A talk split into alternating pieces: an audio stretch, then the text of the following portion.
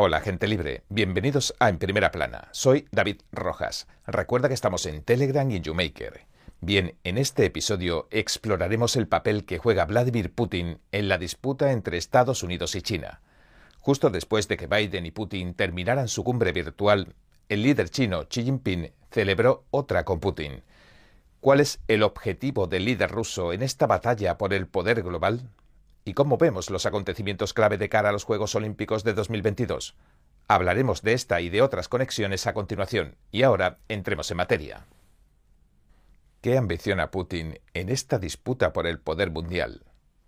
Después de que se celebrara la cumbre virtual del presidente Biden con Putin sobre Ucrania, los informes que se publicaron en Estados Unidos mostraron que existen altas tensiones entre las dos naciones. Biden advirtió que si Putin invadía Ucrania, le impondría fuertes sanciones económicas. También la OTAN reposicionaría sus tropas en Europa. Días después, Putin y el presidente Xi Jinping celebraron una cumbre virtual en la que el mensaje central fue presentar resistencia espalda con espalda contra esto, según el medio ruso Kommersant. Espalda con espalda haría referencia a un supuesto frente unido contra Estados Unidos y Occidente.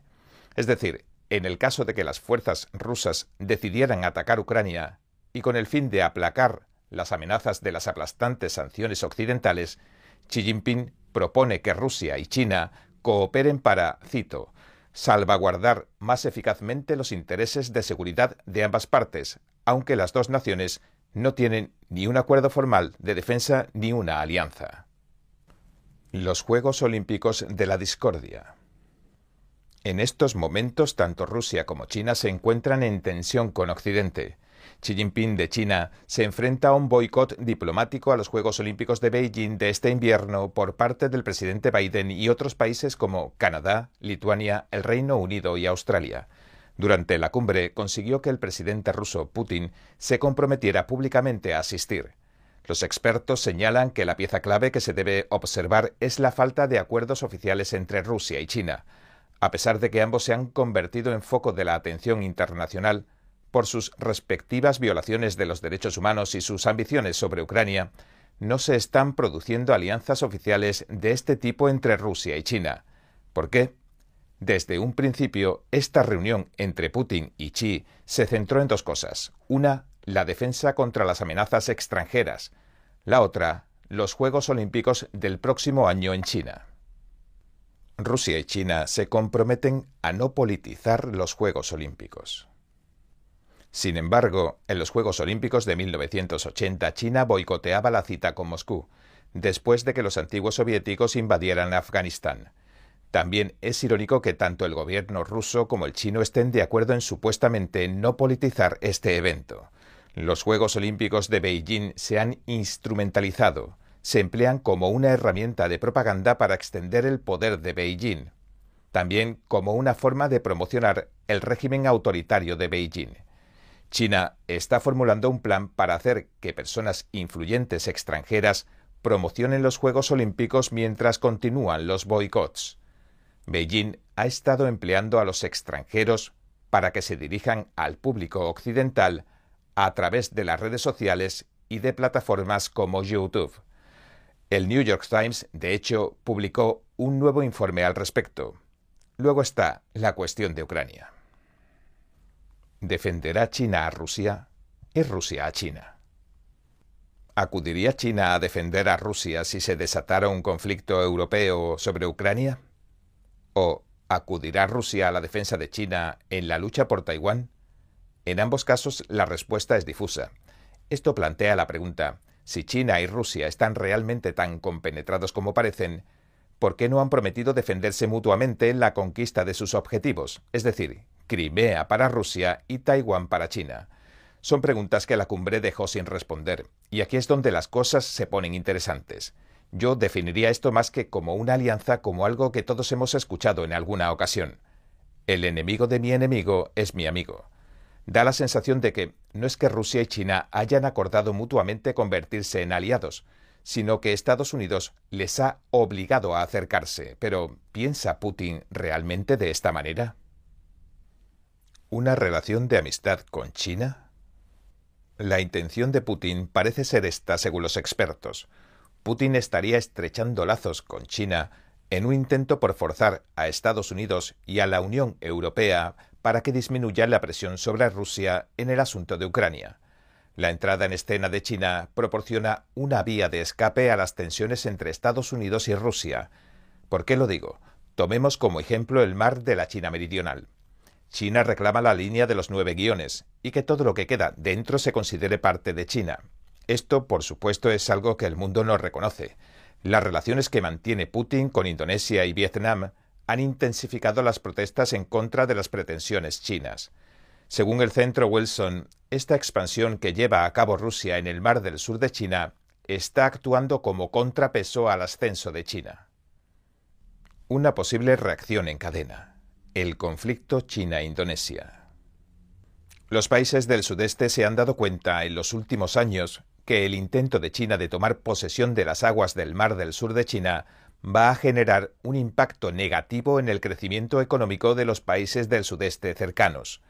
De hecho, China e Indonesia mantuvieron una disputa en el mar de China Meridional que comenzó en agosto. El enfrentamiento provocó el despliegue de cuatro buques navales chinos en la zona, mientras Indonesia realizaba un ejercicio militar conjunto con Estados Unidos llamado Eagle Shield, o escudo del águila.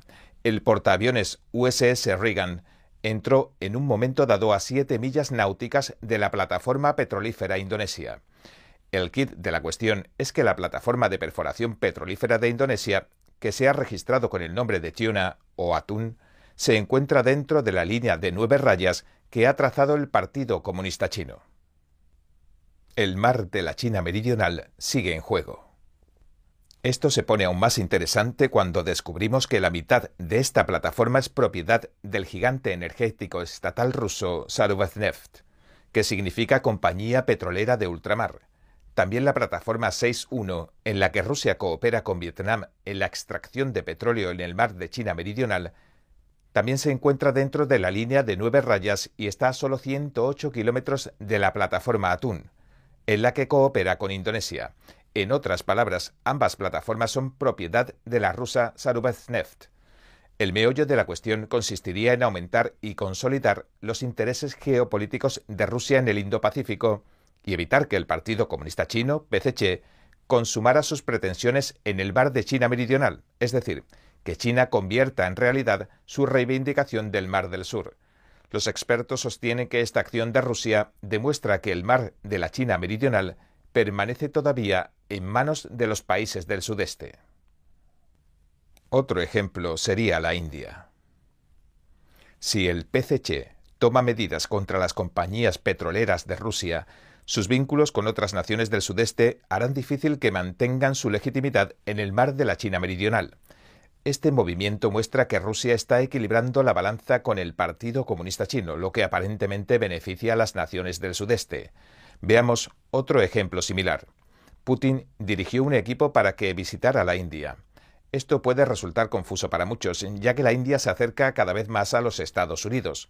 Entonces, ¿por qué el primer ministro Narendra Modi de la India se reuniría con Putin? En una respuesta rápida, se trata de seguridad.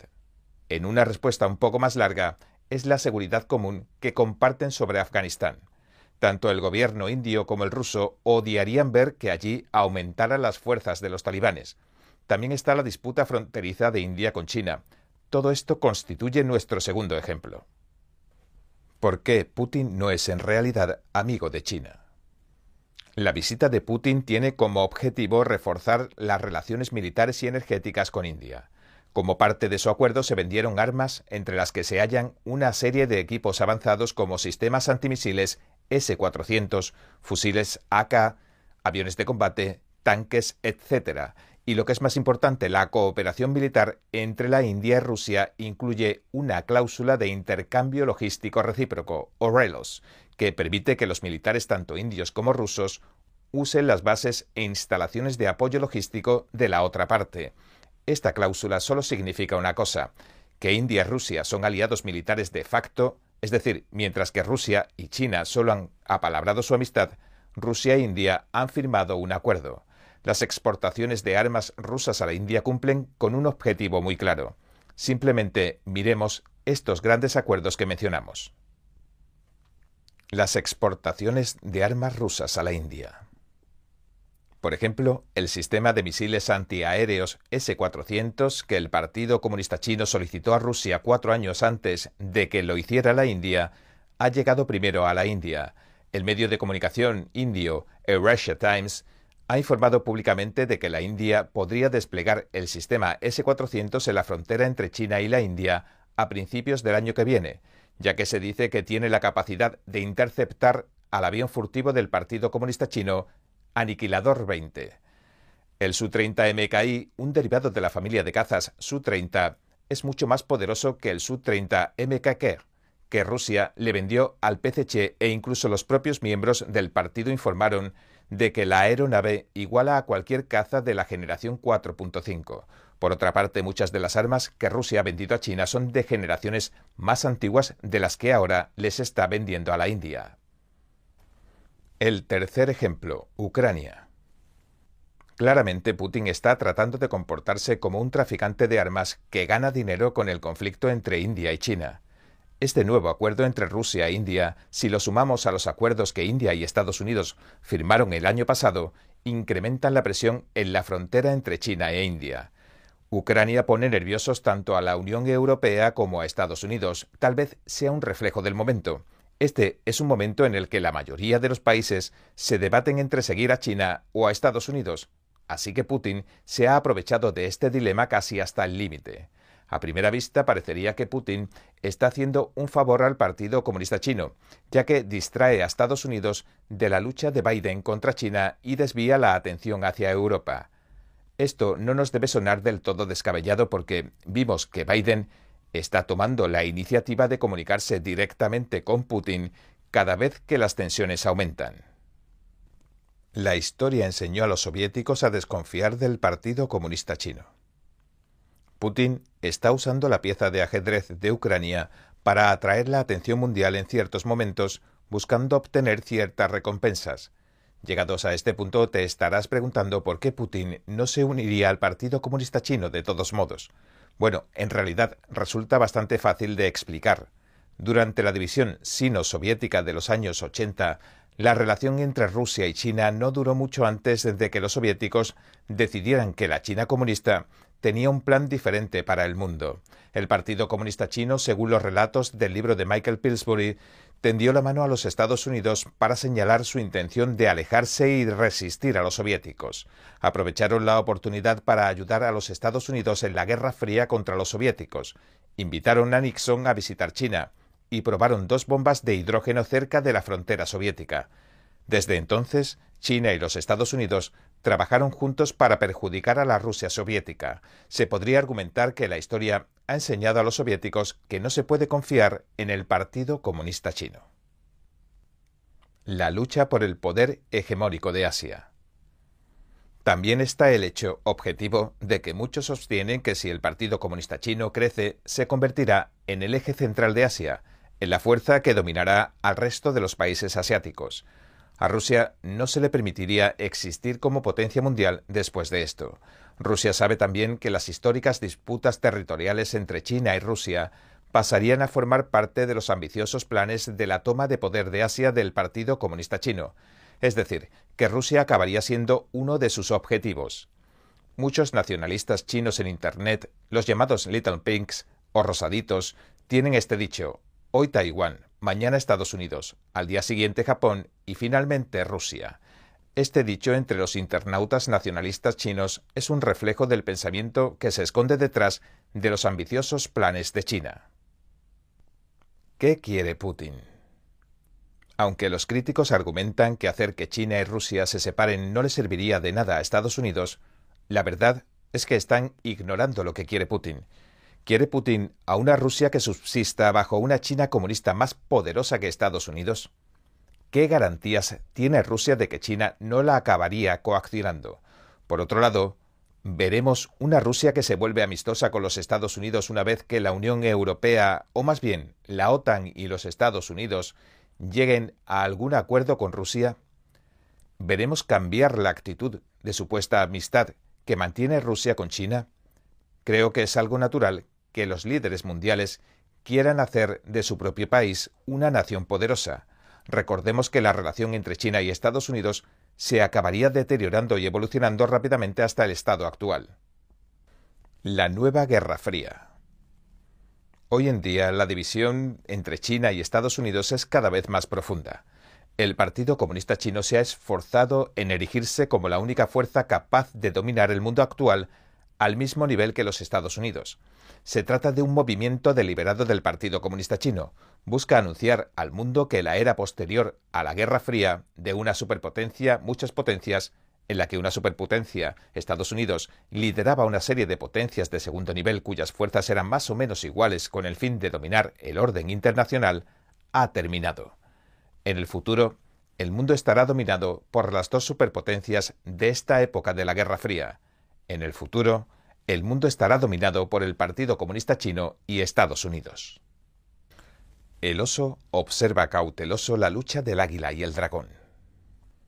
Una de las principales razones por las que el Partido Comunista Chino confía tanto en sus posibilidades residiría en que piensa que ha aprendido completamente las lecciones del por qué colapsó la Unión Soviética, al tiempo que se ha convertido en la segunda economía del mundo, algo que la Unión Soviética nunca pudo ni siquiera soñar.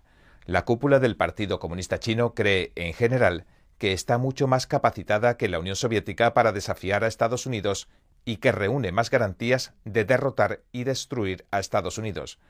En esta guerra del águila y el dragón ha aparecido el oso ruso, este vecino de China. Por supuesto, Rusia, que ha sido ridiculizada por el Partido Comunista Chino como una potencia de segunda categoría, porque su PIB solo equivale al de la provincia de Guangdong, no se va a sentar a mirar lo que pasa, y aún menos bajo el mando de Putin, un líder tan astuto. Bien, este es nuestro programa de hoy. Gracias por sintonizarnos. Si te gusta lo que escuchaste, por favor, no olvides darle a me gusta, suscribirte y compartir este vídeo con tus amigos y tu familia, porque todo el mundo merece conocer los hechos. Una vez más, gracias por ver en primera plana. Nos vemos mañana.